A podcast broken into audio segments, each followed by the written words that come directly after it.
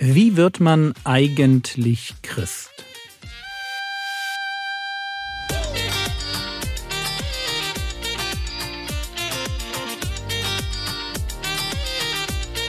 Theologie, die dich im Glauben wachsen lässt. Nachfolge praktisch dein geistlicher Impuls für den Tag. Mein Name ist Jürgen Fischer und heute geht es ums Aufräumen. Wie wird man eigentlich Christ? Dieser Frage gehen wir diese Woche nach und mir war es wichtig, bis jetzt drei Dinge gesagt zu haben. Punkt 1. Im Menschen steckt eine Sehnsucht nach der Begegnung mit einem himmlischen Vater.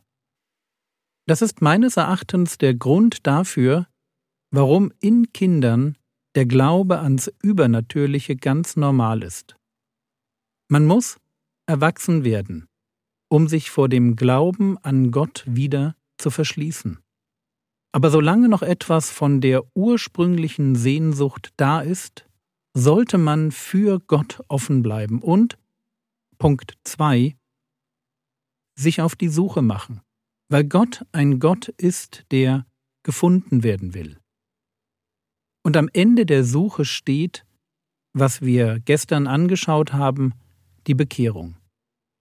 Wenn ich mich beuge vor Gott und nicht länger vor ihm weglaufe, nicht länger mein eigenes Ding drehen will, nicht länger das Zentrum meines Lebens sein will, sondern wenn ich vor ihm zerbreche, wenn ich ehrlich werde, meine Schwächen auf den Tisch packe und ihn bitte, dass er mich rettet, weil ich nicht mehr an mich glauben will, sondern nur noch an ihn. Mit der Bekehrung beginnt mein neues, mein ewiges Leben. Jetzt bin ich eine Jüngerin und ein Jünger Jesu. Jetzt habe ich jemanden, dem ich folgen will, wohin er mich führt. Für mich beginnt etwas komplett Neues. So wie Paulus es ausdrücken würde, 2. Korinther Kapitel 5, Vers 17. Daher, wenn jemand in Christus ist, so ist er eine neue Schöpfung. Das Alte ist vergangen, siehe, Neues ist geworden. Ich bin neu.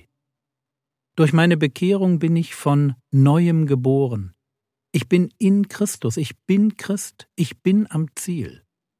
Und jetzt könnte jemand zu Recht fragen, Jürgen, warum ist die Serie über Wie wird man eigentlich Christ dann noch nicht vorbei? Anscheinend kommt es beim Christwerden auf die Bekehrung an. Und ich kann dann nur sagen, stimmt. Ohne Umkehr zu Gott kann man nicht Christ werden.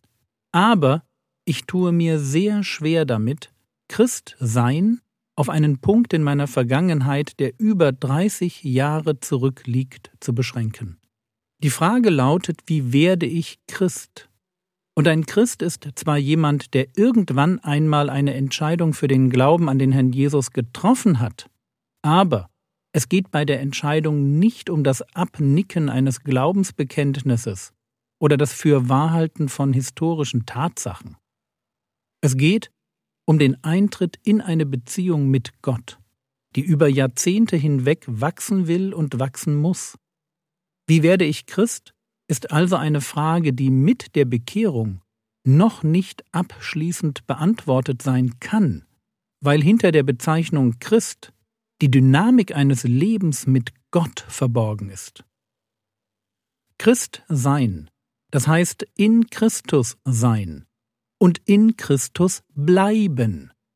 Und deshalb gehört zum Wie werde ich Christ eben auch das Aufräumen und Thema dann morgen das Dranbleiben. Fangen wir mit dem Aufräumen an. Aufräumen hat damit zu tun, dass man mit seinem ganzen alten Leben abschließt. So, was gehört dazu? Das hat natürlich ganz stark damit zu tun, wer man ist und wo man im Leben gerade steht. Aber ich sage mal Folgendes. Zum Aufräumen gehört für mich die Taufe. Eine öffentliche Taufe auf den Namen des dreieinigen Gottes macht für alle meine Freunde und für die Familie klar, dass sich wirklich etwas geändert hat. In der Bibel ist es durchaus üblich, bei einem Neuanfang mit Gott öffentlich seine Sünden zu bekennen und deshalb rate ich dazu. Das ist nicht zwingend, aber es schafft eine Distanz zum alten Leben, eine Distanz, die sehr hilfreich sein kann. Hier Apostelgeschichte 19, die Verse 18 und 19. Viele aber von denen, die gläubig geworden waren, kamen und bekannten und gestanden ihre Taten. Zahlreiche aber von denen, die Zauberei getrieben hatten, trugen die Bücher zusammen und verbrannten sie vor allen. Und sie berechneten ihren Wert und kamen auf 50.000 Silberdrachmen. Ich denke, das Beispiel ist klar. Spätestens jetzt entrümple ich meine Wohnung von allen okkulten Dingen wie Bücher, Pendel, Traumfänger, Geistermasken aus dem Afrikaurlaub und so weiter. Ich gehe einmal durch die Wohnung und schmeiße alles weg, was anti-Gott ist.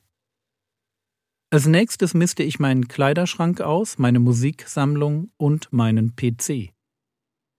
Ich gehe betend durch mein Leben und lass mir zeigen, was weg muss. Gestohlene Programme werden gelöscht, Raubkopien entsorgt, und mit einem erfahrenen Seelsorger gehe ich einmal durch mein Leben und überlege, was es da an Altlasten aus der Vergangenheit noch zu regeln gilt. Das kann alles Mögliche sein. Ich musste zum Beispiel nach meiner Bekehrung einen Karton mit Diebesgut zurückschicken. Und um das auch zu sagen, Ausmisten ist wichtig. Aber wir können unsere Vergangenheit nicht umschreiben. Wichtiger als das Ausmisten ist das nach vorne schauen und das mit Gott neu anfangen. Der Oberzöllner Zachäus kann nach seiner Bekehrung sagen, Lukas 19, Vers 8, Zachäus aber stand und sprach zu dem Herrn, Siehe Herr, die Hälfte meiner Güter gebe ich den Armen, und wenn ich von jemand etwas durch falsche Anklage genommen habe, so erstatte ich es vierfach. Und man sieht daran, er bringt Dinge in Ordnung. Aber man sieht nichts dergleichen zum Beispiel bei Paulus. Der geht nicht zu den Christen in Jerusalem, denen er ganz großes Unrecht angetan hatte, um sich zu entschuldigen. Und deshalb müssen wir gut überlegen, wie viel Zeit wir investieren, um uns für das Unrecht aus der Zeit vor der Bekehrung zu entschuldigen. Wenn es die Möglichkeit gibt, auf einfache Weise Dinge wieder in Ordnung zu bringen und damit gleichzeitig auf den neu gefundenen Glauben in unserem Leben aufmerksam zu machen, dann denke ich, sollten wir das tun. Ansonsten gilt einfach der Rat an Diebe aus Epheser 4, Vers 28. Epheser 4, Vers 28 Wer bisher ein Dieb gewesen ist, soll aufhören zu stehlen und soll stattdessen einer nützlichen Beschäftigung nachgehen, bei der er seinen Lebensunterhalt mit Fleiß und Anstrengung durch eigene Arbeit verdient. Dann kann er sogar noch denen etwas abgeben, die in Not sind. Merkt ihr? Aufhören mit der Sünde und das Gute tun. Darauf kommt es jetzt ganz wesentlich an. Ich kann nicht alle Fehler der Vergangenheit wieder gut machen. Und das ist anscheinend auch nicht meine Aufgabe. Meine Vergangenheit ist vergeben. Und darüber darf ich mich freuen. Zum Schluss noch zwei Ideen. Erste Idee. Lies das Buch, der die Ketten sprengt, von Neil T. Anderson. Und zweite Idee. Mach in einer Gemeinde den Kurs Freiheit in Christus mit. So viel zum Thema Aufräumen nach der Bekehrung.